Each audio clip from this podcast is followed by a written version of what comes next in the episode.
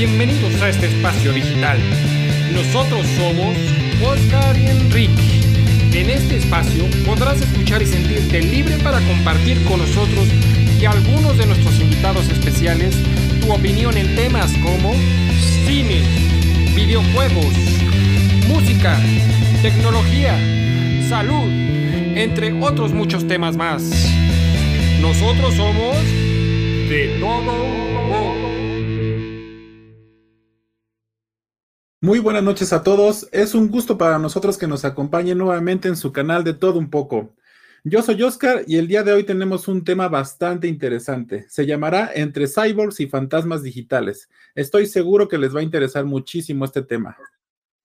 Buenas noches, yo soy Enrique y aprovechamos este espacio para agradecer a Adriana Tello por el tema de numerología angelical que nos dio la semana pasada. El día de hoy estará de regreso con nosotros Teresa Núñez. Hace aproximadamente dos meses estuvo por aquí platicando sobre el olvido digital, así que vamos a darle la palabra. ¿Cómo estás, Tere?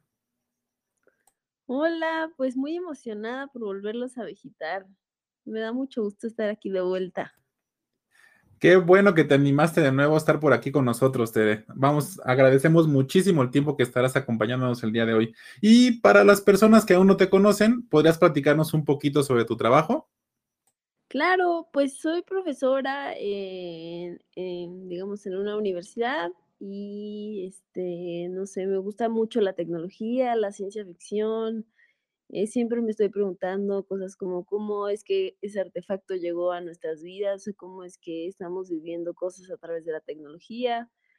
Entonces, en eso soy un poco nerd en ese sentido. Y, y, la verdad es que soy muy fan de la tecnología porque creo que es una de las estructuras como más importantes de la sociedad y sobre todo de la sociedad actual. Es un gusto que estés con nosotros, Tere. Creo que esta plática nos ayudará mucho a comprender un poco más sobre las nuevas tendencias digitales en nuestros tiempos. La dinámica para el día de hoy eh, es que todos tendrán el micrófono activado simplemente cuando quieran realizar un comentario, una pregunta directo a Tere o saludar, solamente activen su micrófono y los escuchamos. Los invitamos a participar con nosotros en cualquier momento. Nos gustaría comenzar con una pregunta, Tere. ¿A qué se refiere el tema de entre cyborgs y fantasmas digitales?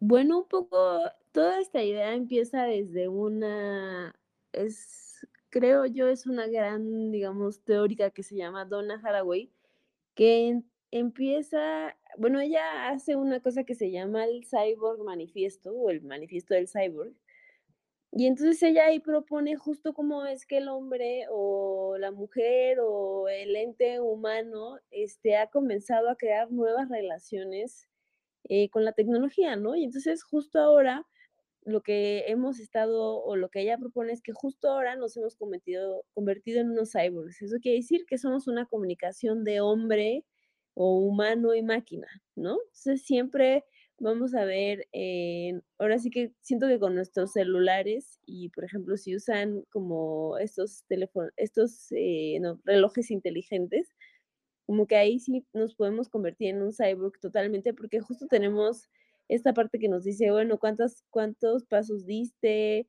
cómo dormiste, este, si tu frecuencia cardíaca es la adecuada, etcétera, etcétera, ¿no? O por ejemplo, nuestro teléfono que nos dice, pues tienes una junta mañana, o tienes que hacer esto, o tienes que hacer lo otro, o fulanito te habló por Instagram, o te acaban de mandar un meme. Entonces, justo ahí ya vemos eh, lo que a ella le interesa un poco es como llegar y describir cómo está, existe esta posible nueva narrativa de, pues, hombre-máquina visto desde un punto, un punto muy particular, ¿no? Que es justo el cyborg. Ahora, lo de fantasmas digitales se me hace muy, o sea, yo le puse fantasmas digitales porque justo vamos a hablar de un personaje que creo que es como muy, o que se ha vuelto muy controversial y muy interesante, que hasta cierta manera funciona como los fantasmas, o sea, se materializa de cierta manera, o sea, como que sabes que está ahí la presencia, sabes que ahí está, digamos, el fantasma, pero muy pocos tenemos como esta, o sea, podemos aseverar que sí, sí es que el fantasma este sí existe, ¿no? Entonces, un poco me gustaría empezar em, como comentándoles, no sé, o sea, ustedes tienen claro, por ejemplo, qué es, qué es un, un, influencer, ¿no? O sea, si, o qué influencer siguen en sus redes sociales, ¿no? Porque si yo, o sea, según yo, así en mi recuerdo vago, como que, pues antes eran como los youtubers, ¿no? Entonces los youtubers eran estas personas que creaban contenido digital a través de YouTube y entonces creaban videos, por ejemplo, estaba Yuya, eh, Whatever Tomorrow, creo que se llamaba, ¿no? Y se volvieron muy exitosos, ¿no? Y luego, con el tiempo, como que esto empezó a migrar a diferentes plataformas, ¿no? Entonces, en Twitter em, tenemos también influencers, ¿no? Que son como ciertos líderes de opinión, ¿no? Pero también tenemos una, por ejemplo, ahora en Instagram y en TikTok, pues tenemos una gran fuente de, de tipos de influencers, ¿no? Entonces, Ahora está el influencer que es este beauty blogger, ¿no? Por decirle de una manera, que tiene que ver con maquillaje, este, y con cómo cuidas tu piel, etcétera, ¿no? O luego también están las fashion bloggers, que son estas personas que, bueno, pues siguen como la última tendencia de la moda y entonces te muestran cómo utilizar las botas, la playera, el color, etcétera. O luego también hay influencers que son activistas, ¿no? Entonces generan constantemente eh, información acerca de un tema, por ejemplo, hay muchísimas influencers eh, feministas, ¿no? Entonces, un poco su granito de arena es eh, llevarlo a, a, ese punto, ¿no? A ese, llevarlo a, como, a movilizar a gente, ¿no? Entonces, pues existen como, los, lo que yo entiendo es que a los influencers mucho los catalogan, sí como por el tipo de, contenido que tienen, pero también por el, número de seguidores que tienen. Entonces, yo hoy les vengo a preguntar, este, bueno, sí a preguntar y no tanto. Este, ¿qué les, o sea, qué les viene a la mente si les digo que pues que ahora existe un influencer que es un robot? Bueno, que no existe uno, sino que existen varios. Y que además esta persona tiene 3 millones de seguidores alrededor del mundo. ¿no? Y que además se define como una robot viviendo en, en LA, en Los Ángeles, y tiene 19 años, ¿no? O sea, es, es, es, muy joven, ¿no? Aparentemente, ¿no? Entonces, si ustedes se meten al Instagram de esta, de esta chica que se llama Lil Miquela, que es L-I-L-M-I-Q-U-E-L-A, pues van a ver que tiene una particularidad muy, muy, muy interesante. O sea, si ustedes se ponen a, a revisar este, las fotografías, algo que tiene esta, esta influencer, una es que es un robot, entonces no, digamos, no puede hacer ciertas cosas. O sea, si ustedes se ponen a analizar sus, sus, sus, sus posteos o lo que ella hace, hay cosas que no puede hacer, ¿no? Pero hay otras cosas que sí y se vuelve muy interesante, ¿no? O sea, por ejemplo, tuvo un novio que sí fue real, o sea, que sí fue un humano, pero pues ella es un robot, entonces como que tuvieron conflictos con esa relación, entonces vimos como ella lloraba por él, etcétera, ¿no? Entonces, cuando también si se fijan en las fotografías, ustedes van a ver que el cuerpo en sí es real, o sea, la fotografía o el video o la animación que se muestra. Ya ves que nos había platicado esto, Kike, ¿no? Sobre esta chava, la, la influencer en Instagram la verdad, a mí cuando me, platicó este tema se me hizo bastante interesante. De hecho, ahorita quería hacerle como un comentario a Tere sobre esto para ver qué opina. Nada más que hay que esperar a que, a que regrese tantito. ¿Tú sí lo llegaste a ver, sí. o no lo viste? Sí, sí, sí, la verdad es muy interesante.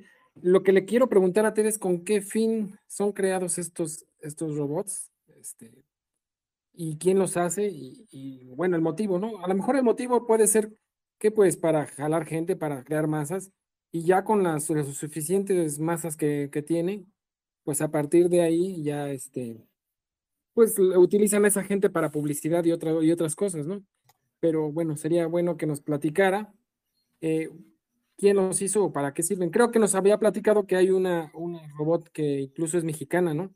Que, que pues tiene ya una gran cantidad de millones de seguidores y que pues eh, igual habla de ropa, de cómo se cambia, como si llevara una vida normal.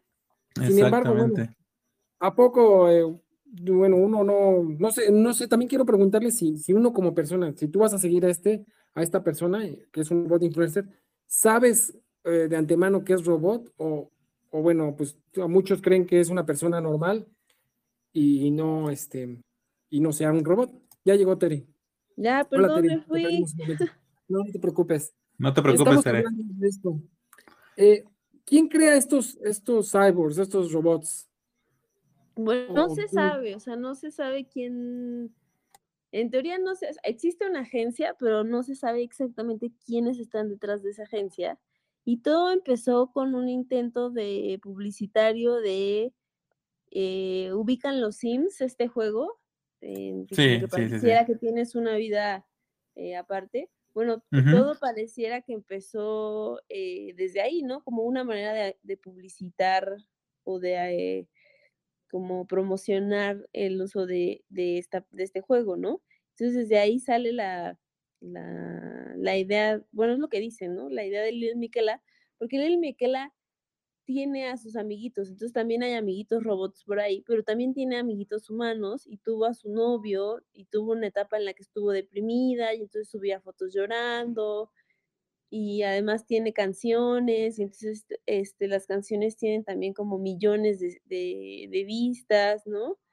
Y además también entraron, o sea, como ahí sí como cualquier celebridad entró en una polémica, por ejemplo, con la modelo Bella Hadid, este, hicieron un comercial eh, entre, las, entre ellas dos y se besaban. Y entonces eso como que molestó mucho a la comunidad LGBT y más, eh, diciendo que pues que los estaban mal representando, o sea, que esas no, ellas no son de parte de la comunidad y que pues no deberían de estar representando este tipo de cosas si no conforman, si no son parte de la comunidad, ¿no? Entonces ya tuvieron que pedir disculpas y todo, y también como que ahí también eh, Lil Miquela como que también se hizo más conocida como por ese chisme, ¿no? Entonces, eh, justo creo que, o sea, como que cada vez que pienso en Lil Miquela, o sea, si se meten a su Instagram van a ver, o sea, o sea yo siempre me quedo pensando, es como, órale, es que me está vendiendo un robot cosas, ¿no? O sea, porque justo esto de los, de los influencers o de los Instagramers o como les quieran llamar, es que abrieron como un nuevo mercado a formas publicitarias. No, o sea, no sé si les ha tocado, o sea, yo una pregunta que les haría es como, pues alguna vez un influencer los ha hecho comprar algo así como que le vean unos tenis y digan, ay, esos están chidos, me los voy a comprar, o ay, se, se ve súper bien esa playera, me la voy a comprar, o ay, está recomendando mucho este restaurante, voy a ir, o algo así. O sea, no sé si ustedes hayan eh, ahora sí que caído en esas, en esas garras publicitarias. A mí sí me ha pasado. alguna vez me ha pasado. Sí, sí, que, que, ves alguna, alguna prenda que use que te guste o un reloj o algo, ah, dices, órale, qué padre, ¿no? Pero entonces, ¿tú crees que igual son creados con ese fin? Manejar tendencias o crear publicidad o más bien vender publicidad, con ese fin podrías estar creados, ¿no? Sí, yo sí creo, o sea, creo que existe, o sea, creo que el fin como primero fue eso, fue ser una como una campaña publicitaria, pero yo creo que se dieron cuenta que, o sea, que e, era algo tan complejo y tan grande y además que podía crecer de tan, o sea, de tan diferentes maneras, o sea, que ella puede ser cantante, que ella puede hacer comerciales, que ella puede hacer, este, este, puede tener una banda, tiene a sus amigos robots, pero también tiene amigos reales, o sea, como que se fue haciendo en, un, en algo que yo creo que rebasó yo, seguramente las expectativas de los que iniciaron esto, ¿no? O sea, ahora este, a Lil Miquela en algunos, por ejemplo, en algunos premios, lo que hacen es que ponen pantallas para que la veas desfilar por la, digamos, como por la alfombra roja, ¿no? O sea, no está ella, digamos, física o materialmente, o sea, sí está materialmente, pero digamos en como en su material, materialidad posible, que es justo estar como en, como en una especie de hologramas, ¿no? Entonces, también ahí me lleva mucho a pensar como qué hemos estado viendo en los últimos años en Instagram, o sea, porque creo que un poquito antes de que llegara TikTok, como que Instagram ya tenía una dinámica muy particular, o sea, no sé si a ustedes les pasa, o sea, yo veía fotos de amigos, de productos, un chingo de influencers, o sea, de repente yo me di cuenta que subía, que seguía un chingo de influencers y decían, no, o sea, sea, de repente ya ni distinguía quién era quién, o sea, todos comentaban lo mismo, todos, todos usaban lo mismo, todos hacían las mismas campañas, ¿no? Entonces creo que ahí, este, como que Instagram convirtió hasta cierto punto como en una, o sea, para mi gusto como que ya de repente era como muy descarada la, la, publicidad, ¿no? Y entonces ya, por ejemplo, ahora se les dice a los, a los Instagramers que, que pues que pongan hashtag eh, publicidad o hashtag promocionado o hashtag pagado, este, para saber que sí, que pues que eso está siendo pagado por una marca y que la marca está respaldando la campaña, ¿no? Entonces ahí se me hace muy interesante porque, por ejemplo, en TikTok no se maneja así. En TikTok es, ya pareciera que la lógica cambió, ¿no? Entonces, también el Miquela tiene TikTok mm, y pues también los invito a que lo vean. Pero también, este, una de las preguntas que me salen con Lil Miquela es, bueno, es que estamos como viendo a este cuerpo con esta cara, o sea, la cara se ve que es falsa, o sea, se ve que está, o que fue digitalizada de cierta manera, pero si uno se fija mucho en el cuerpo, o sea, si te fijas en los brazos o como en las piernas a veces, te, te das cuenta que sí es como, o sea, sí es un humano el que está ahí, ¿no? Entonces pareciera que solo le editan como del cuello para arriba, ¿no? Entonces, se me hace, se me hace muy integrante como, bueno, es que quién, o sea, ¿quién será ella en realidad, no? O sea, ¿quién es ese cuerpo en realidad, no?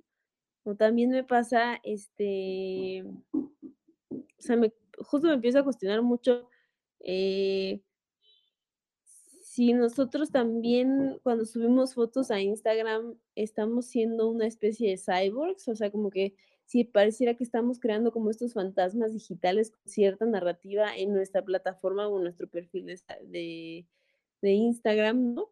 Y además también creo que, o sea, Instagram se ha vuelto una plataforma sumamente controversial en muchos sentidos. O sea, existen personajes como Lili Miquela, pero por ejemplo, no sé si ustedes sepan que ahorita, por ejemplo, hay una discusión muy fuerte sobre los filtros, ¿no? O sea, como los filtros ya te hacen el pestañón, te rebajan la quijada, tienes la nariz respingada, ¿no? Entonces ya eres otra persona. O sea, yo creo que en el caso de mujeres es como más notorio. O sea, no sé si ustedes, hombres, este, que estén aquí juegan con alguno de los filtros. Sí, pues, bueno, el Snapchat también te, te, regala un montón de filtros de perrito y, jugando ahí con los monstruos, con los este, pues diferentes tipos que, de filtros que te, que te dan para que puedas estar ahí jugándole con la imagen. Pero, pero sí es muy, pero sí es muy falso, ¿no, Tere? A mí se me hace súper falso. O sea, ves fotos de, de chavas que se ponen todos estos filtros y las ves en persona y obviamente nada que ver. Y fíjate, a mí lo que me, lo que me sorprendió de esta chava, de este robot, es, o sea, tengo una pregunta, ¿cómo, ¿cómo surge la necesidad de seguir a un robot? Porque, o sea, yo pienso que ya las personas normales como nosotros, que ya no somos interesantes y ahora tenemos que seguir a un robot que tiene una vida, pues, según fabulosa, porque he, he visto videos, he visto la chava, bueno, el robot está cantando, entonces ya las personas normales ya vamos a desaparecer en algún momento. ¿Qué onda? Eso fue lo que a mí me sorprendió bastante cuando me platicaste un poquito sobre el tema. Sí, claro, o sea, como justo que ha pasado, o sea, con estos contenidos que hemos tenido, que, o sea, que sí, justo, o sea, que ya somos tan aburridos, o sea, ya el humano se volvió tan aburrido que ahora tuvimos que crear un robot que si, lo, si se fijan, hace casi las mismas actividades que nosotros, pero es un robot, ¿no? Y a veces como que a mí sí me... O sea, por ejemplo, yo me acuerdo cuando subió este, así con lágrimas en los ojos, este, que había cortado con su novio y que se sentía muy mal y que bla, bla, bla, bla, bla. Y, y, yo me fijé en los comentarios, pero también algo, o sea, que, o sea, sí debo de aceptarlos, que me, me volví muy morbosa con esa cuenta, y este, y yo decía, bueno, es que, ¿qué le dicen, no? Y entonces así le mandaban mensajes de todo va a estar bien, todo es parte de un proceso, el universo está contigo, ¿no? Y yo decía, órale, o sea, ahora estas como guías espirituales que en los que luego creen mucho, creemos mucho, este, digamos, como los humanos, ahora pues también el robot la va a tener, ¿no? ahora también el robot va a tener este proceso de duelo, este proceso de, de ahora sí que no eres tú, soy yo, todo este tipo de cosas y se vuelve muy interesante porque justo creo que la idea, o sea, la idea creativa que están planteando es como, bueno, el robot puede vivir todas las, o sea, las mismas experiencias del humano, pero quizás habrá una diferencia, ¿no? O sea, quizás habrá una, una pequeña diferencia, ¿no? O sea, una diferencia que, que sí podamos decir, ah, claro, es que pues no puede hacer esto o hace esto de cierta manera porque es un, un robot, ¿no? Pero, por ejemplo, algo que le pasó a Lil Miquela es que, o bueno, a, varios de, los, de los influencers en Instagram, es que, por ejemplo, una legislación noruega dice que no pueden ser, este, que las fotos no pueden ser editadas, ¿no? O sea, que no debe de haber una edición digital. Entonces, pues Lil Miquela un poco no podría existir en Noruega porque pues toda ella es una, es una modificación digital de cuerpo, de, de cabello, de sonrisa, de ojos, ¿no? Entonces, creo que también Lil Miquela y muchas cosas como por ejemplo como los filtros han dado pie o han dado, han volteado los ojos a, por ejemplo, qué pasa con el cuerpo en, el, en, eh, en, las, en las plataformas digitales, ¿no? O sea, ahora yo, por ejemplo, veo mucho este, que existen movimientos como, este, mm, como chicas que son plus size y dicen que pues que está bien ser plus size y que no necesitan eh, como entrar dentro de este canon de belleza que, que, está impuesto, ¿no? Y también te habla, o sea, me he topado con muchas eh, personas este, que hablan sobre el racismo y hablan como la plataforma en sí eh, nos ha discriminado, ¿no? Etcétera. Entonces creo que Instagram abre un gran, o sea, desde un robotcito, o sea, uno pensaría que ese robotcito es como, ah, pues X es, una, es ahí un monito. No, este monito ha provocado muchísimas discusiones y nos ha llevado a pensar en muchísimas de las cosas. O sea, por ejemplo, investigando un poquito más sobre el tema de los, de los, este, de los filtros, por ejemplo, muchos se están planteando que justo sobre todo los adolescentes, no sé si alguno de ustedes tenga hijos o hijas adolescentes, pero por ejemplo en Estados Unidos, en, digo, en el Reino Unido, por lo menos el 5% de, de los chicos menores de 18 años dicen que, que quieren, o sea, más bien el 95% quiere hacerse una cirugía plástica para cambiar su apariencia y esa apariencia la ligan mucho a cómo es que el filtro la ve, cómo los filtros la crean, ¿no? Los filtros de Instagram, ¿no? Y entonces, que están, por ejemplo, ellos están dispuestos a meterse a ciertas dietas, a ciertas como procedimientos estéticos, en los que justo uno ahí ya está como no solo afectando lo virtual, sino lo, lo, pues lo físico, lo real, ¿no? Y también todas estas discusiones sobre la salud mental sobre, pues que sí, que entras a Instagram y parece que todo es perfecto, ¿no? O sea, parece que nadie la pasa mal, que todos viven en lujos y, y este, y como en la fama, ¿no? Que todos están súper bien maquillados, que todos tienen la mejor piel, que todos tienen el super closet, ¿no? O sea, y entonces justo ahí también cuestionar la Instagram, bueno, es que esta perfección a qué nos ha llevado, ¿no? Y justo creo que ahí viene una de las contestaciones a, tu pregunta, Oscar. Pues yo creo que la perfección, o sea, creo que el humano es muy imperfecto, pero quizás este, este robot pueda llegar a esa perfección y entonces sea un modelo a seguir totalmente para, para el Instagram, ¿no? Y luego también... Sí, digo, así es, porque yo creo que lo hacen con ese fin, ¿no? Porque como tú comentas, muchos adolescentes o muchos adolescentes que pasan por problemas psicológicos o de, autoestima o cuestiones así, pues se visualizan en el robot y es como quisieran ser y como, como, como quisieran llevar su vida, una vida feliz, alegre, con novio, con, que sepa cantar, que sepa bailar, con mucha popularidad. Entonces, e, eso jala a los jóvenes a, a querer ser como este robot, ¿no, Tere? Sí, como que también creo que es parte de la, como de la estética que ha creado Instagram, ¿no? O sea, por ejemplo, ya se, se, ha planteado en muchos países este, justo la posibilidad de quitarle como el número de likes, o sea, solo te aparece quién le dio like, pero por ejemplo ya no te van a salir 200 likes, 300 likes, porque justo eso aparentemente está afectando la, este, la salud mental de, pues, de los chavos sobre todo, porque pareciera que sin esos likes no se sienten validados o no se sienten afectados, ¿no? Entonces, pues justo ya Instagram, o sea, creo que también algo que le, que le ha pasado a Instagram es que pareciera que es un gran comercial, ¿no? O sea, pareciera que en lugar de ver el, ya saben, el súper, eh, eh, eh, no sé, la imagen publicitaria de algo en, en la revista o, por ejemplo, en la tele, pues ahora eso ya se, ya se ha vuelto como, como que se ha vuelto algo eterno ahí en, en, Instagram. Y entonces ya muchas veces, sí, muchos no, no sabemos de este, porque a mí me pasa, o sea, yo digo, ay, qué chido vestido, ay, qué chido no sé qué, ay, qué chido esto, ay, qué chido lugar, pero luego no te das cuenta que todo eso ya está pagado, ¿no? O que todo eso también tiene como, o sea, no es que la bebida X aparezca así nada más porque sí en un post de Instagram, sino que le pagaron, seguramente le mandaron mercancía,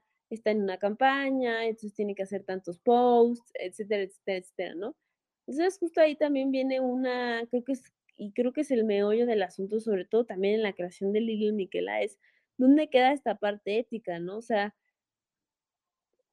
¿a quién le tenemos que decir o a quién le podemos reclamar como de, oye, me estás vendiendo algo, pero me estás engañando porque no me estás diciendo que me lo estás vendiendo, ¿no? Sino que nada más lo estás mencionando casualmente en tu vida, como justo pasó con los influencers en los, con el Partido Verde, ¿no? Que Ah, justo, sí. el, que justo el mero día de las elecciones, este, ay, es que las propuestas de Tata son buenísimas, por eso voy a votar por eso. O sea, esas cosas se me hacen como muy, justo creo que entra una discusión ética muy importante y una, una, unas decisiones en las que justo hay que cuestionarse el papel del influencer y sobre todo el papel que tiene en esta, digamos, sociedad de consumo que ahora vemos o que ahora tenemos, ¿no? Porque, por, por ejemplo, ahorita, yo creo que debido a la pandemia, o no sé, a mí me ha pasado, no sé a ustedes, pero ahora como que sí consumo más contenido digital, pero también gracias a eso hago más compras digitales, ¿no? O sea, como que se vuelve más fácil el caminito para comprar una blusa. sí, Sí, totalmente de acuerdo contigo, Tere. Todo Sí. ya lo ve, ya lo quieres ver por internet y comprarlo por internet para que llegue a tu casa. Ya ni siquiera eh, te tomas la molestia de ir a un, un centro comercial. Dices, no, pues ya nada más lo veo en internet, si me gusta lo compro y si no, pues no. eh, Y ya estamos eh, llegando a esa etapa donde todo lo queremos hacer este, de manera digital, como tú dices. Y como y también yo veo, igual como tú dices, los influencers venden sus productos, playeras, etc, etc. Y de inmediato, luego, luego a buscar dónde lo puedes conseguir para tener una, una cosa igual, una prenda igual, ¿no? Sí, o típico que pasa que la super top modelo influencer usó la playerita de animalitos y entonces la playerita de animalitos se agota en todos lados porque, pues porque los, la usó ella, ¿no? Entonces también ahí creo que tiene, o sea, justo ahorita como que nuestro mundo digital se está viendo como más desarrollado, se está viendo como más, este, mm, sí, como que ha tenido más impacto en, en esta, en esta pandemia y, y justo sí creo que se me hace muy interesante. O sea, por ejemplo, Lili Miquela se cuida del COVID, a ella no le va a dar COVID, o sea, es una robot, ¿no? Hágame, o sea, es como, diría, hazme el chingado favor, o sea, ¿por qué tu robot te tienes que Exactamente. cuidando? Y entonces, pero también hay que entender que hay otras narrativas que están surgiendo y que están ahí como este, o sea, que están ahí como en el aire, que justo a veces le ayudan como a los influencers, ya y a personajes, sobre todo como Lili Miquela, a como que ponerlos dentro de su feed para que entonces tengamos como cierta empatía o digan, ay, qué chido que se cuida, ay, yo también me voy a cuidar, o ay, mira su cubrebocas, ¿dónde se lo habrá comprado? Todo ese tipo de cosas, ¿no? Entonces sí creo que, que, que lo que nos ha estado pasando es que hemos estado viviendo entre, nos hemos conver- convertido en cyborgs, ¿no? O sea, por ejemplo, ahorita somos unos cyborgs platicadores eh, de todo un poco, ¿no? O sea, porque tenemos el, el Telegram, tenemos el teléfono, este, y estamos como compartiendo aquí nuestras perspectivas, y entonces eso ya nos convierte en una cosa como cyboresca de, pues es que la máquina y el humano pues tienen esta relación eh, como que se beneficia, pero también tenemos como estos fantasmas digitales, o sea, por ejemplo, yo veo a varias personas aquí conectadas y pues justo, pues parecieran que son fantasmas, porque pues ni las conozco, ni sé cómo están, ni sé quiénes son, pero sé que ahí están, o sea, virtualmente, ahí están. Entonces se, se vuelve muy interesante como ahora en lo digital hemos creado una relación, digamos, como humano-tecnología muy particular que parece casi hasta de ciencia ficción, ¿no? O sea, el típico ejemplo es como de, ay, es que Google escuchó que quería un Carlos V y ahora me salen, este, em, me salen, este, anuncios de Carlos V. Ajá, eso es horrible. Que, que, estás hablando con alguien de, ay, es que se me antojaría comprarme no sé qué, y entonces el no sé qué aparece en tus cookies y en tus, en tus, este, cosas de publicidad en, en los blogs y dices, ay, no, me están escuchando. Oye, Tere, y fíjate, yo entro un poquito en conflicto con esto de, de Lili Miquela, porque, y, y, hasta me llega a preocupar un poco, ¿no? Porque supongo que de sus 3 millones de seguidores, que será un 80, 90% deben de ser menores de 20 años, ¿no? Quiero suponer. Entonces, mi conflicto es de estos chavos menores de 20 años quieren ser como ella. O sea, siguen a alguien que no existe. O sea, que tiene una vida inventada y perfecta. O sea, eso a mí me preocupa porque pues la verdad la vida no es así. Entonces, si los chavitos ven una cosa de estas y quieren ser así, sí es bastante preocupante. O que todo es súper fácil. Ella canta, ella, yo vi una que según estaba preparando este, no sé qué, qué alimento, pero checó la receta en YouTube, ¿no? O sea, todo para ella es súper fácil. Y pues los chavos, no sé si estoy bien o exagero o ya soy un, todo un señor, pero, pero pues sí, la verdad sí, sí está preocupante, ¿no? Porque pues la vida no es tan fácil. Pues sí, pero... Sí, hazte cuenta que... Sí, escúchate. No, Yo digo que, que pues sí, tú agarras la guitarra y dices, ¿por dónde empiezo, no? O quieres bailar y dices, ese pasito, ¿cómo lo saco? Y no, no me sale ni a patadas. Y lo dice, pues ella lo hace rapidísimo y facilísimo. Y dices, yo quisiera tocar como ella, ¿no? Yo quisiera bailar como ella, yo quisiera cantar como ella. Entonces ahí empieza el conflicto, yo creo, ¿no? ¿Cómo ves, Tere? Pues sí, es que eso se va a volver, o sea, eh, o sea, justo cómo nos vamos a poder, o sea, uno, justo cómo vamos a entender que todo eso es, o sea, es perfecto porque te, te, están vendiendo una idea de, de, o sea, como algo ideal, como lo ideal, o sea, se tiene que ver así, se tiene, casi, casi tiene que oler así, saber así, verse así, usarse así, bailar así, ¿no? Entonces, justo dónde queda ahí como ya las diferencias, ¿no? O sea, pareciera que un poco como que nos quieren homogeneizar en ese sentido de, pues todos vamos a hacer este pasito de TikTok, o todos vamos a hacer este, todos vamos a usar este vestido, o todos vamos a usar este, este, lo que ustedes gusten y manden, ¿no? O sea, sí es preocupante, pero también hay que, o sea, hay que como que saber explicar, ¿no? O sea, yo creo que digo, si yo no tengo hijos, pero yo a mi hija o hijo o hija le explicaría que es un robot que está pensado para ser perfecto y que eso no necesariamente implica o demanda que tú seas perfecto, ¿no?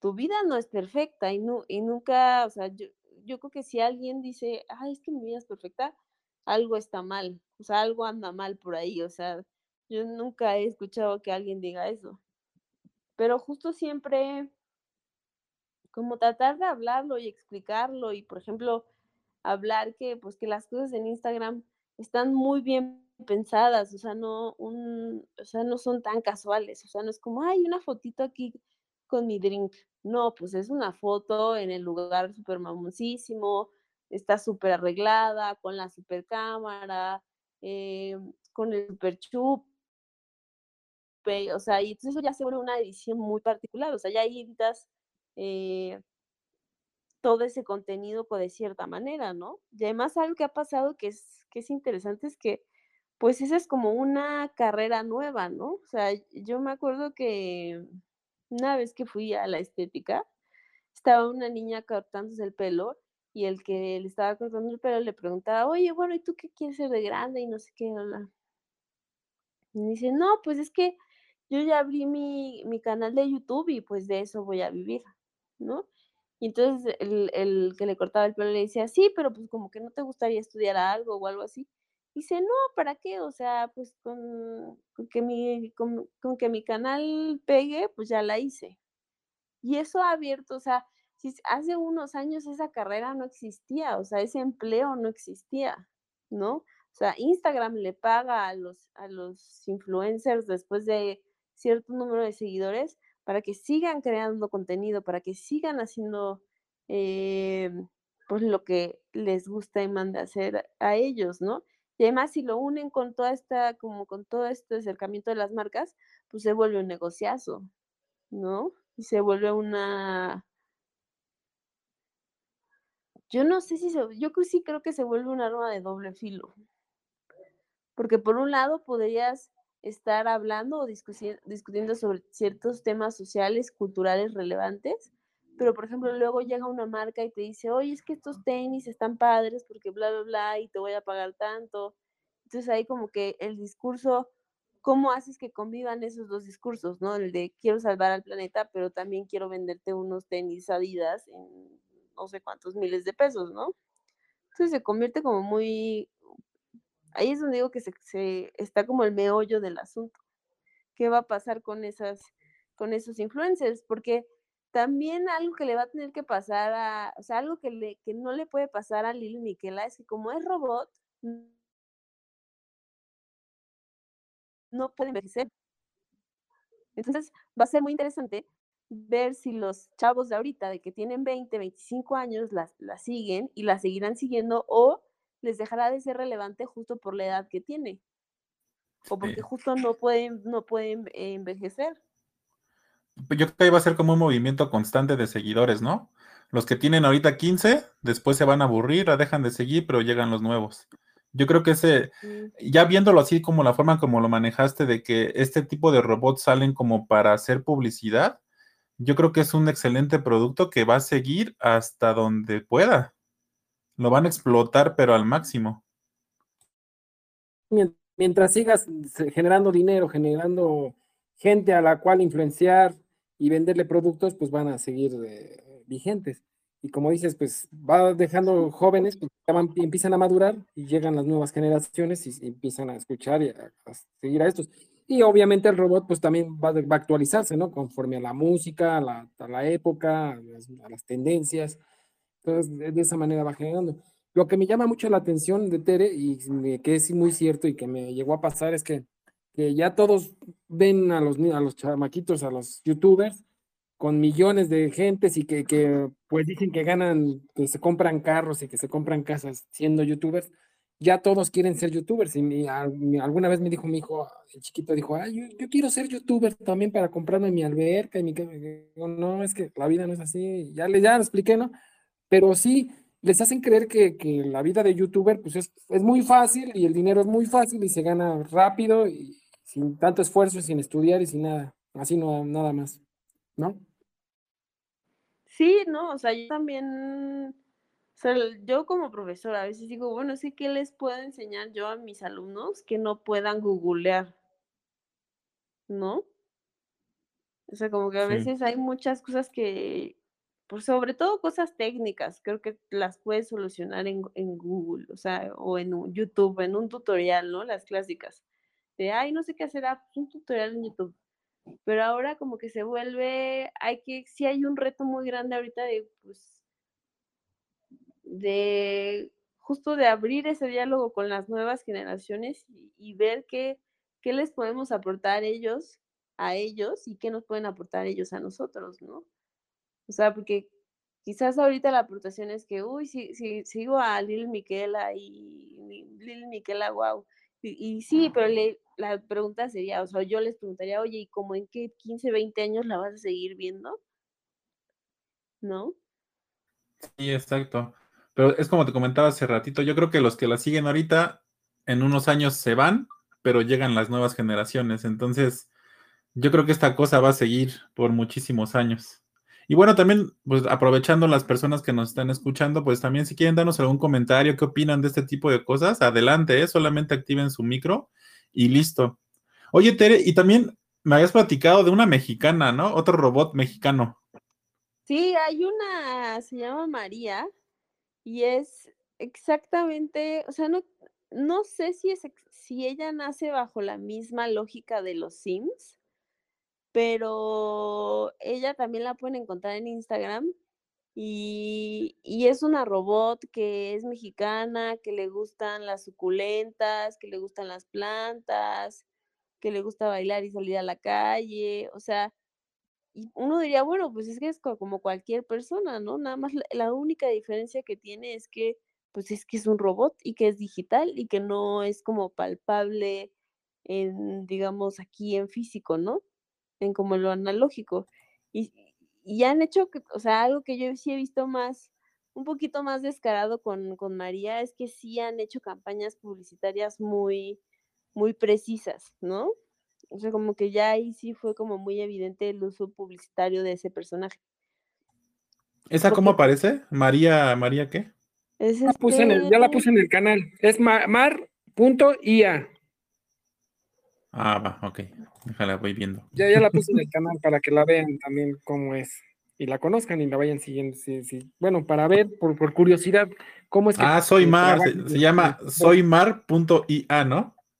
Así es, así sí, sí, sí. para que veas cómo es, cómo funcionan los robots influencers, para que te des una idea, bueno, pues los vamos a, a compartir ahí en el canal y vean cómo, cómo es que funciona todo esto.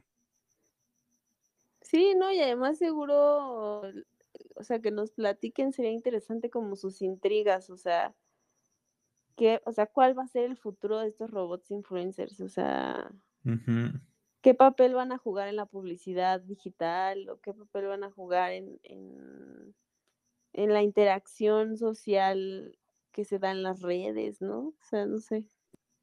Sí, así es. ¿Alguien que quiera comentar algo? Para los que tienen chiquitas también, pues, este, pues orientarlas, ¿no? Y, y ya ves Mira, que Edgar, tiene Edgar quiere comentar algo. Ah, adelante, adelante. Sí, muy buenas noches. Buenas noches. Buenas noches, ¿cómo está todo? Sí. Todo muy pues, bien. He estado, he estado, disfrutando de esta charla. Por ustedes ahora sé que existen esos bots. Ya los estoy siguiendo. Por ustedes. ¿Y qué, ¿Y qué opinas, Edgar? ¿Qué opinas? ¿Qué opinas de ese tipo de cosas? Pues Nosotros hacemos comentarios ya así como, como somos papás, como que nos vemos ya muy ancianos, pero sí nos preocupa, pero pues ahora sí, ¿tú qué opinas? Sí, tienen razón, este, son como un gancho para los jóvenes. Viéndolo bien, esa es la intención de que el joven quiera parecerse a ellos y como has comentado también, eso va a continuar. Si esta generación de ahorita que los está conociendo llegan a hacerse adultos, otra generación de chavalos pequeños vienen, jóvenes y todo, y eso van a continuar. Sí, ha sido muy interesante la charla que, que han tenido, sobre todo eh, la profesora. Les agradezco muchísimo. Gracias a Sí, Tere, pues la verdad, ella da unas pláticas muy, muy interesantes como la de hoy. Sí, es la primera vez que estoy en esta charla, sí. Espero continuar. Sí, ahí nos pondremos a investigar más cosas para que, para que, para que regresen. Sí, pues sí, alguien más que quiera platicarnos algo, alguna pregunta, les preocupa, les gusta, no sé, lo que sea. Hola, hola, buenas noches. Hola, ¿qué tal? Fíjate que, bueno, ahorita estoy escuchando absolutamente todo y lo que estaba mencionando acerca de lo que es publicidad para, bueno, atraer ventas, que ese es el gran negocio de esto, yo considero que es un, bueno, es una evolución a lo que ha existido. Las ventas por internet son viejas, yo tengo 18 años vendiendo en Mercado Libre. Ahora con este rollo de lo que es inteligencia artificial y todo esto de los influencers, es, es darle una cara un rostro a lo que se ha hecho siempre, porque por ejemplo en, en Mercado Libre eh, te van dando rangos Mercado, Mercado Líder Plata, Mercado Líder Oro, Mercado Líder Platino, que son para empresas. Pero bueno, ahora mediante la inteligencia artificial, no sé si recuerden eh, la robot que da noticias en China, si mal no recuerdo, tiene poco que salió, digo, también fue bastante interesante y es, eh, creo que fue quien dijo que era como que hasta por morbo seguirlo, o sea, honestamente yo cuando vi ello de, de que daba noticias un robot, honestamente fue morbo, y entré y vi el video y bueno, se me hizo interesante. Entonces, eh, es una evolución natural, por supuesto, la que se está dando eh, en este rollo de, de, pues, de publicidad, ventas, al final de cuentas, pues todo es un negocio. Facebook, Twitter, Instagram, eh, TikTok, pues ahí se están promocionando cientos, miles de marcas a nivel global con la intención de, bueno, pues evidentemente llegar a más gente eh, como dice, ¿no? Que el influencer que trae los tenis lindos, que trae el reloj, que trae la gorra, bueno, pues algunas personas lo quieren, otros quizás no tanto, pero bueno, pues para mí es eso, ¿no? O sea, básicamente es la, la, la evolución natural que tienen las ventas. Oye, ¿tú crees que... Bueno, pregunto, ahora sí que chismeando ya. Este, ¿Tú crees que evolucione a más? O sea, así ya debrayándonos ¿Hasta dónde crees que llegue estos como estos Mm, como ondas publicitarias?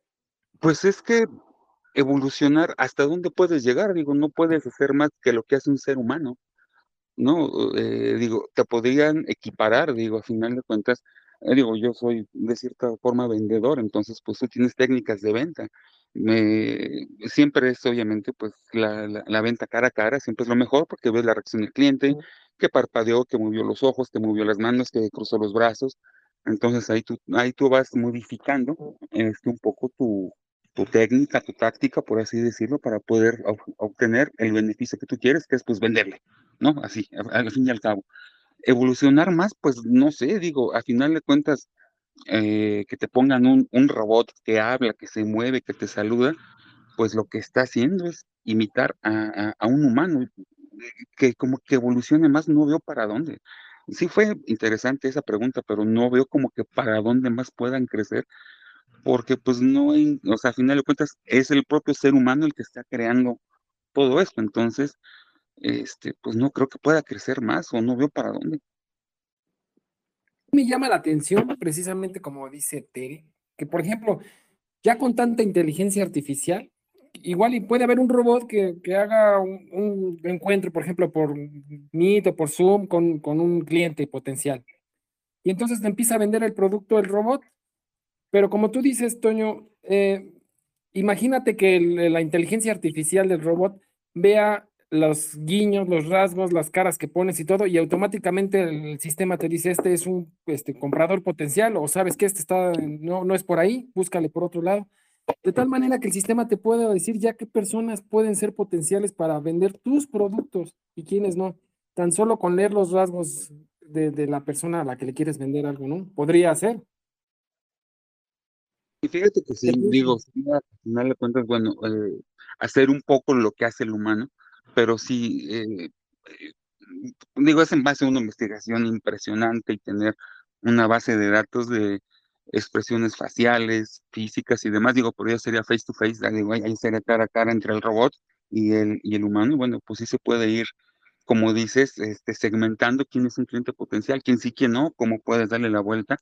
Digo, hay veces que, bueno, yo en Mercado Libre digo, tengo 18 años ahí, este, y pues ya muchas veces te das cuenta, ¿no? En la forma que te preguntan, dices, este cliente nada más, este, está viendo a, por ver, no tiene intención de compra o tiene intención de compra no inmediata, quizá de aquí a tres, cuatro meses, entonces como que lo vas tú aprendiendo a, a pues segmentar, a ver, tú no vas a comprar ahorita, espérame si te voy a dar información que quieres, pero déjale atiendo al señor eh, Pérez que me está preguntando específicamente por un modelo de tal cosa.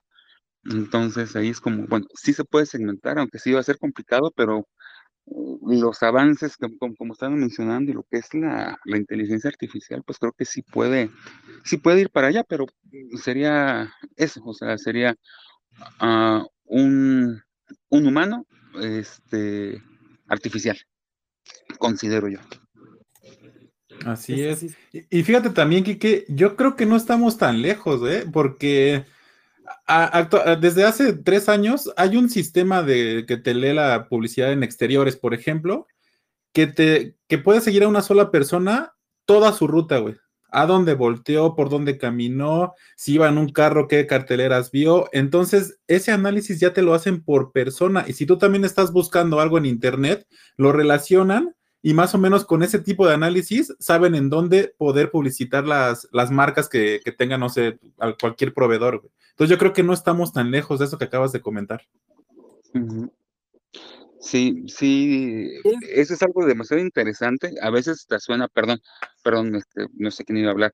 Hasta a veces parece un poco invasivo, como hace rato estaban diciendo, ¿no? De que hablas de chocolate y que ya de repente ya te aparece publicidad de Carlos V, de Milky Way, de, en fin, eh, eh, digo, sí es un tanto invasivo, pero al final de cuentas es algo que se, pues que vamos a tener que, que, que tener sí o sí por la comodidad que alguien mencionó hace rato de querer hacer todo desde casa. Yo honestamente ahorita en, e, e, en, este rollo de la pandemia, este sí me he hecho comprador yo, yo he sido vendedor muchos años por internet, ahora, ahora yo he sido comprador. Una, porque he encontrado costos más baratos. Dos, este, con este rollo de la pandemia, pues prefiero prefiero estar en casa, digo, si no me superurge algo que sea para ahorita, digo, perecederos, comida, pues sí sales y lo compras, pero una pantalla, un Xbox, un celular, bueno, pues te puedes esperar uno, dos, tres días, no pasa nada en lo que te llega, y se puede hacer comparativas de precios, cosa que antes te costaba mucho, mucho tiempo, por ejemplo, que quieres comprar unos tenis, te ibas a una plaza, entonces entrabas a Liverpool, entrabas a Sears, entrabas a a Martí entrabas a 5, 6, 7, 8 tiendas para encontrar lo que tú querías y a veces estabas checando los precios cuando ya tenías en mente algún modelo. Ahora pues es muy rápido, o sea, pones modelo Jordan 27, blanco con negro, pues ya te van a aparecer las opciones, ver dónde está más barato, aquí está más barato, este, me regalan el envío, genial, y además me dan el plus que me mandan un llaverito. Entonces, pues por ahí es se va, como se va haciendo, pero pero pues bueno, son ventajas a final de cuentas actuales, o hablo a título personal. hoy, en día te, facilitan todo, incluso dices, bueno, quiero comprar una caminadora y, no tengo ni camioneta, ¿qué me la traigo? ¿Cómo me la traigo? Voy hasta Samsung o voy a donde sea. Ahora ya tienes la facilidad que en internet la compras, te cuesta lo mismo que en una tienda y te la traen hasta tu casa y te la meten a tu casa y ahí te la dejan. dices, órale, qué comodidad, ¿no? Entonces, mucha gente opta por comprar así y con la comodidad de que te llega a tu casa. Nada más, como dices, la esperas, te dicen la fecha, la hora y, y tú ya sabes que esa hora, ese día te va a llegar tu producto íntegro con, con, y con garantía y todo, ¿no? Yo diría. Sí, sí, de hecho ahora la, la ventaja es que ya muchas veces los propios fabricantes o importadores directos son los que están eh, bombardeándonos con, con, todo ello y bueno, pues nos conviene. Por ejemplo, yo ya como, como, como vendedor, en lo que es este Mercado Libre, por ejemplo, que fue mi plataforma de ventas por muchos años. Eh, ahí yo tenía distribución directa de importadores de llantas y de rines de, este, de China, de Estados Unidos y demás. Entonces, yo me concentraba con un importador, él me daba un costo preferencial y bueno, pues obviamente yo las revendía, este, a veces precio de mayorista, a veces precio minorista. La cuestión es que, bueno, pues ahora estos importadores, estos fabricantes se dieron cuenta que ahí está el negocio y ya no tienen que estar mmm, rogándole a los clientes, a los que éramos intermediarios, que les compráramos, mira, si nos compras tanto, pues te hacemos un 5% de descuento, si está bueno. Y ahora dicen, ok, no me importas ya tú.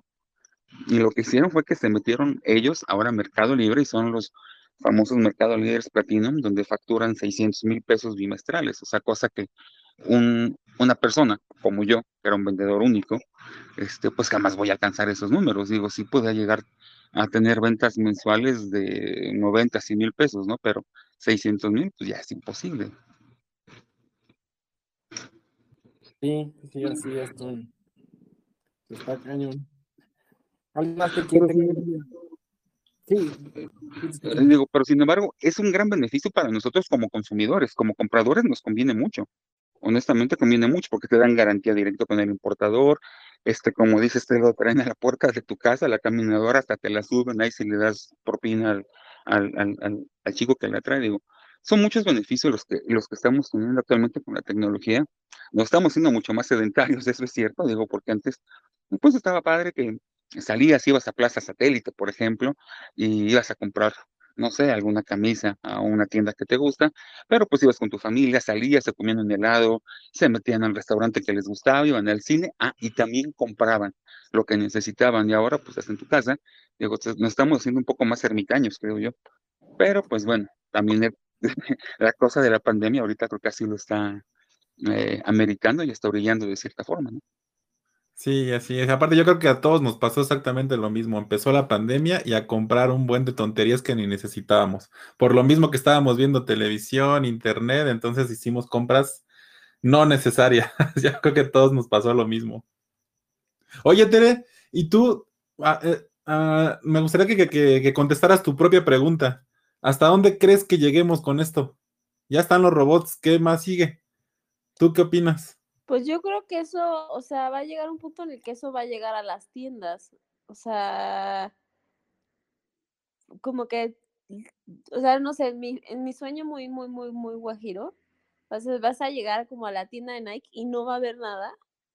O sea, está vacío, pero a través de tu perfil, de las preguntas que te van a hacer y todo eso, te van a decir, ah, pues yo, nosotros creemos que te recomendamos esto. Y la tienda se va a cambiar va a ofrecer los productos que son para ti, que son personalizados para ti.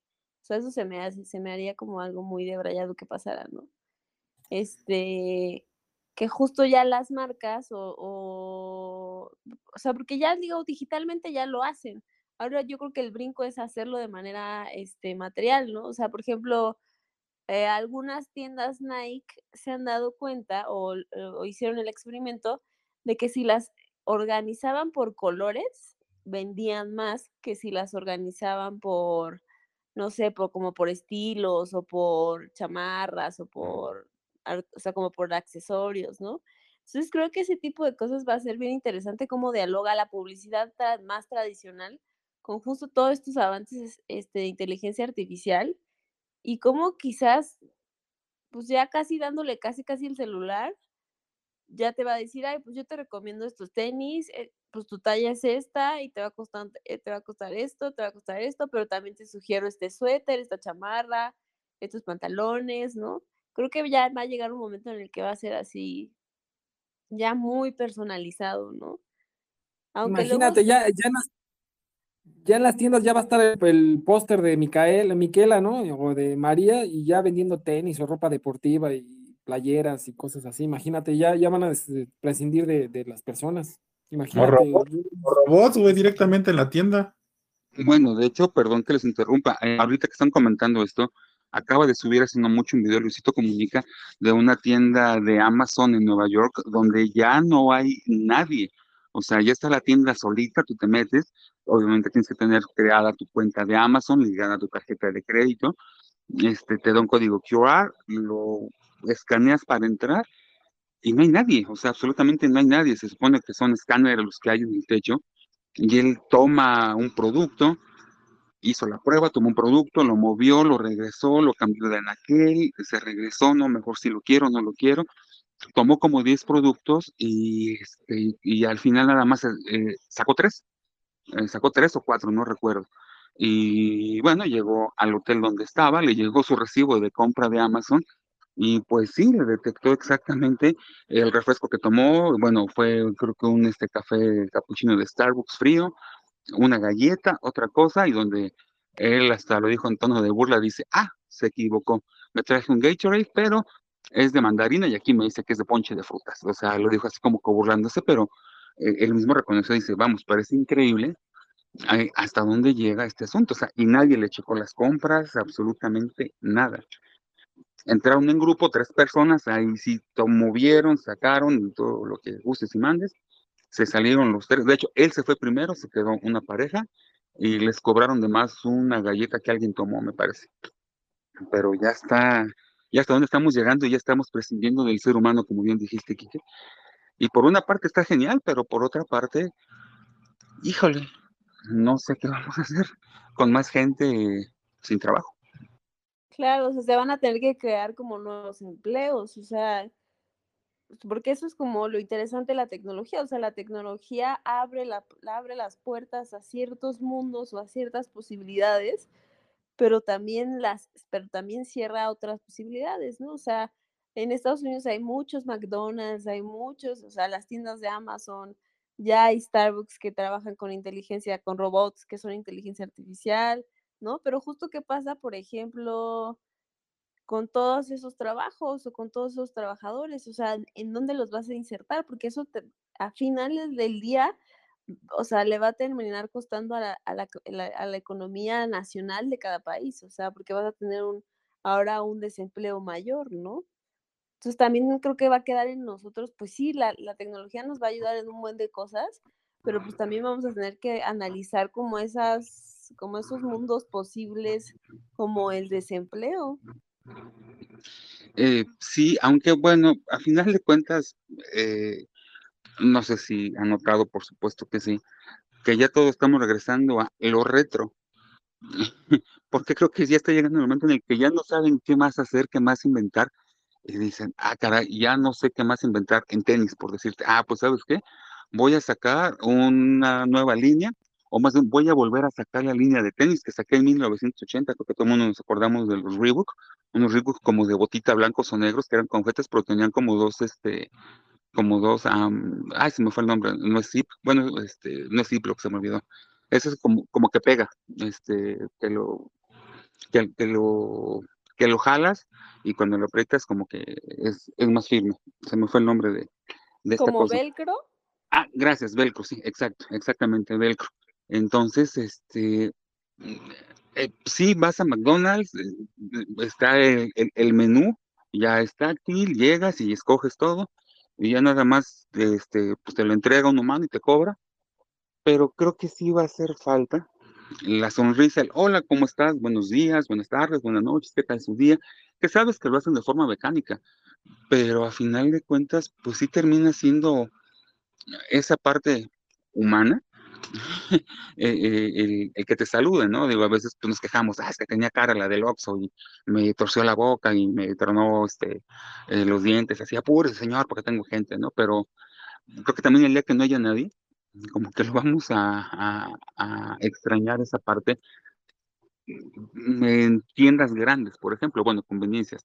Digo, porque siempre, pues ni modo que existe un robot que te haga un taco de al pastor, por ejemplo, ¿no? O que te haga, este, no sé, una pizza, una hamburguesa. Digo, sí, pero dices, ¿sabes qué? Lo quiero con, con queso cheddar en vez de amarillo, quizá, no sé, estoy quizá ahí divagando un poco, pero creo que siempre el factor humano es importante, pues para las ventas y para todo porque muchas veces pues, te sugieren, ¿no? O sea, como dijiste, sí, exactamente Nike, ¿sabes qué? Te sugiero estos tenis, te sugiero tal y tal y tal y tal y tal y tal, en base pues a, a un parámetro que ya está marcado si te van perfilando como comprador. Pero pues a veces, este, te vas a la tienda en sección de deportes, supongamos, está el vendedor, y ¿sabes qué? Quiero unos tenis de choclo. Ah, pues mira, tengo de la marca Nike, tengo de la marca Reebok, tengo de la marca que dan varias opciones, pero en este caso, pues Nike nada más va a ser Nike, es lo único que te va a vender y también te va a cerrar su burbuja de su marca. Oye, Tere, no, pues sí, sí, sí, sí.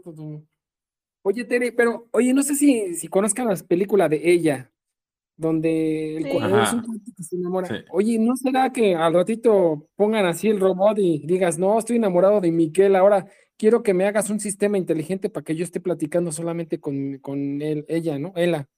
Y, y que igual y creen una aplicación y tú vas a estar viéndola y haciendo videollamadas con ella. O sea, suena enfermo, pero, pero Ya te, estás imagina- ya te estás imaginando cosas, pinche Quique puerco. No, es, es que estamos, bueno, estamos pensando a dónde llegaría esto, ¿no? Entonces, pues igual y si te pones a debrayar, como dice Tere, eh, puede ser posible que Pues sí. con tal de, de las empresas hacerse millonarios, ¿tú crees que no pueden crear y y meter un software donde tengas una chica virtual y que te esté hablando y de acuerdo a tus perversiones te conteste? O sea, es la verdad, es muy, es muy serio, ¿no? Ya- Sí, no, y, a- y aparte también ya, ya hay hasta muñecas, güey, o sea, muñecas ya para adultos en Japón que te hablan, eh, tienen una conversación contigo, güey, entonces sí está bastante enfermito este tipo de cosas. O sea, las inflables ya están pasadas de moda, o sea, ya ahorita hay muñecas que hasta las tocas, según las tocas, sí tienen la, la estructura como la piel, ¿no? Y se mueven igual y todo. Entonces, imagínate cosas así.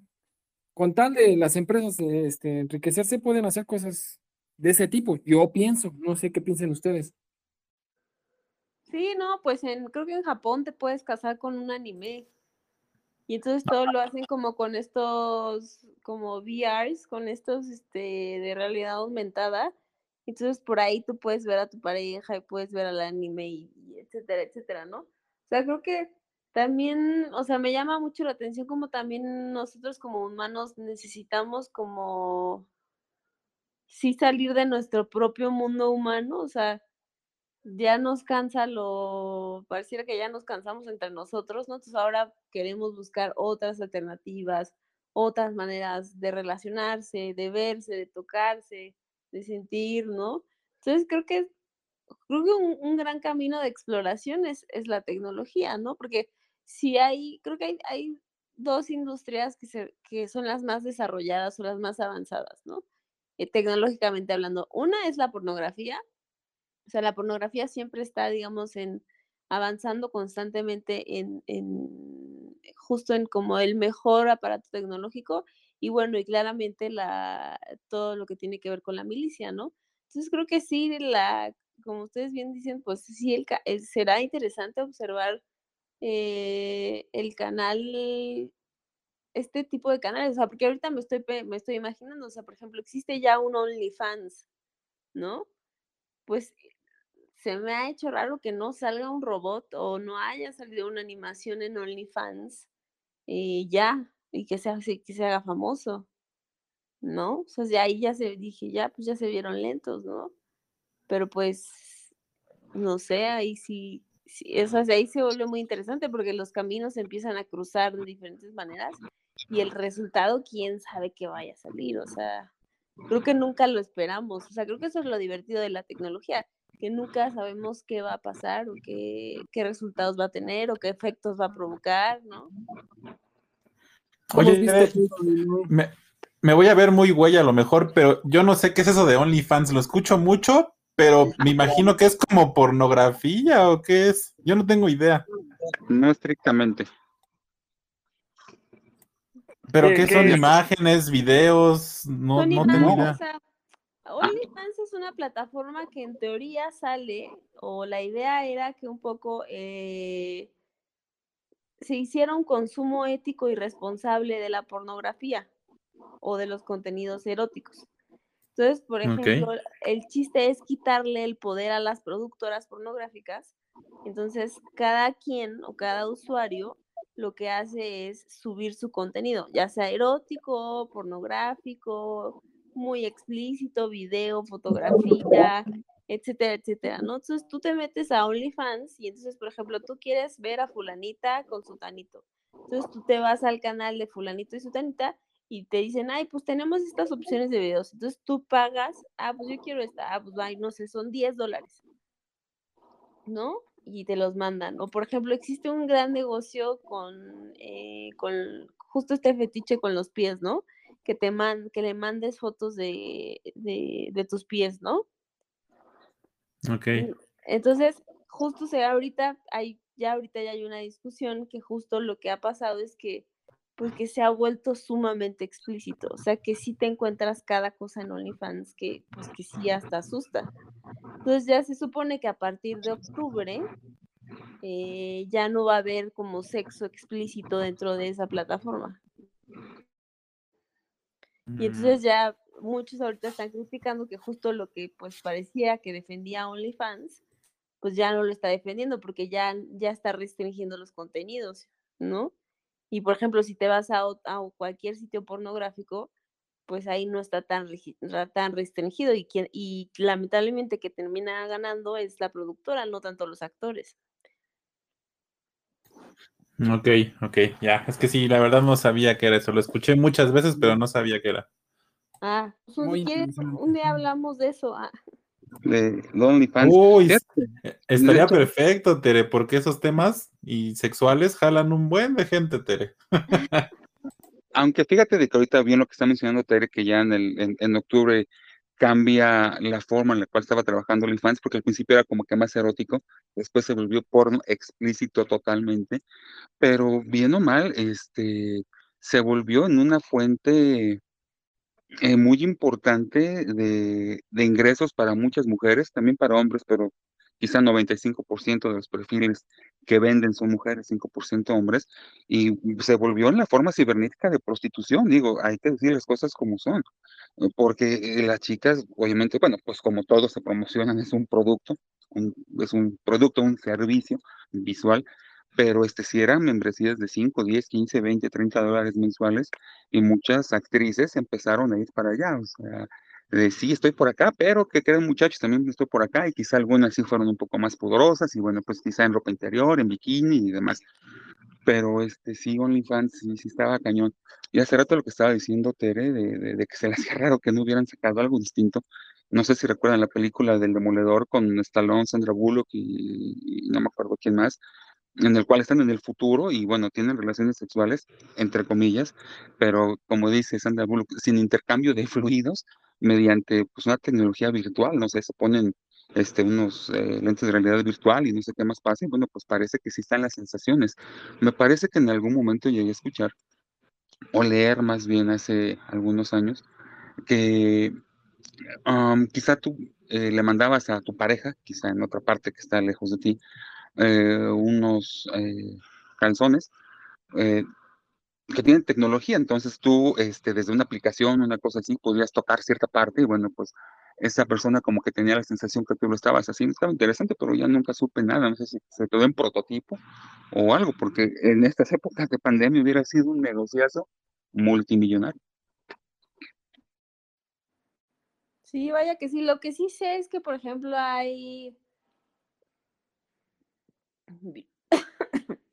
hay vibradores que se pueden manejar, o sea, tú estás en México y tu pareja está en Nueva York y él puede manipular el, vibrador desde, desde ese lugar. Lo, la única, lo único que hay que hacer es conectar todo, por ejemplo, a un Wi-Fi, ¿no?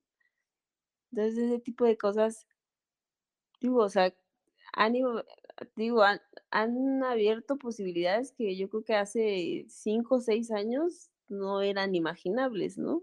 Y seguramente ahorita en la pandemia se están desarrollando cosas que seguro todavía ni sabemos de algunos artefactos de, ese, de esa índole, ¿no? ¿Te acabas de decir? Sí, sí me escuchan, ¿verdad? Sí. sí. sí, Ah, ese aparato que acabas de decir, Tere, de hecho tuvo un buen de ventas el año pasado, pero así exagerado. El que dijiste del vibrador que lo puedes controlar desde otro lado. Sí, no, y además, por ejemplo, también en Amazon se rompieron récords de succionadores de clítoris, o sea, en, las, en la pandemia, o sea, no encontrabas un succionador de clítoris en Amazon porque, pues porque ya todo el mundo se lo había acabado, o sea, ya todos habían pedido lo suyo. No se vuelve muy, pues es que también creo que entre esta pandemia y las nuevas tecnologías, como que sí hemos abierto caminos y mundos muy, a veces muy intensos, pero otros como que, otros podrían ser como muy interesantes de explorar, ¿no? Pero otros si dices, ay, güey, ¿esto qué? o sea, esto ya sí te, hay cosas que ya sí te sacan de onda. Pues pues sí, creo que sería genial que hicieran un, un programa, como dices, el, el, sexo vende y vende bastante bien y va a haber muchísimos escuchas que van a estar interesados, ¿no? Quizás sí sería bueno pues estar ahí recopilando un poquito de pues, información, como estaba diciendo, eh, de esto que acaba de pasar, de los succionadores de clítoris, de, de los vibradores y demás. Digo, estaría interesante y al final pues también cómo ha ido pues hasta evolucionando, ¿no? Sí, claro. Sí, sí, seguro ya nos salió un siguiente tema de discusión. Ya ni votación, Tere, ni votación, que sea ese. Exacto. Bueno, ya lo, ya lo pondremos este, en calendario posteriormente para que la gente se anime a, participar y a platicar de estos temas. Sí, sí, sí, seguro. Pues no sé si alguien más quiera hacer algún comentario, una pregunta. El día de hoy daríamos salida al, programa de hoy, que estuvo buenísimo, estuvo muy interesante de hablar de todo esto, de los influencers. Que Tere, te iba a preguntar, ¿crees que algún día te puedas aventar otro tema con nosotros? sí, claro que sí. Perfecto, perfecto, para organizar el tema y pues sí, seguir charlando de todo esto. ¿Qué les parece? Sí, me parece muy bien. Todos Muchas gracias, por por De la verdad, charla del día. muchísimas, muchísimas gracias, Tere. La verdad, esta plática me encantó un buen. Y la que viene, que nos, que, que puedas darnos, creo que va a estar muchísimo mejor. yo espero, yo espero. Vas a ver, vas a ver que sí, Tere. Es que cuando empezamos este tipo de programas, empezamos con algunos temas de como sexuales. Entonces, como que sí jalaba mucha gente. Y si lo retomamos, uy, no, no, vas a ser mega famosa por acá, Tere. Ay, hazme la buena. Pues bueno, pues ya, como vemos que nada, ya nadie quiere comentar nada, yo creo que ya damos salida al programa del día de hoy. Y pues aprovechamos para comentarles que la siguiente semana será noche de película. Ya les estaremos compartiendo en el canal qué película será la ganadora. Y como saben, nos estará acompañando Cristian de la Mora. Y muchísimas gracias a todos por estar aquí. Muchas gracias a las personas que participaron. Esperamos verlos por acá nuevamente. Y sin más por el momento, nos despedimos y nos escuchamos el próximo lunes a las 9 pm en punto. Hasta pronto. Muy buenas noches. Hasta luego, que estén bien. Sí, Luego, gracias. gracias Bye. por todo.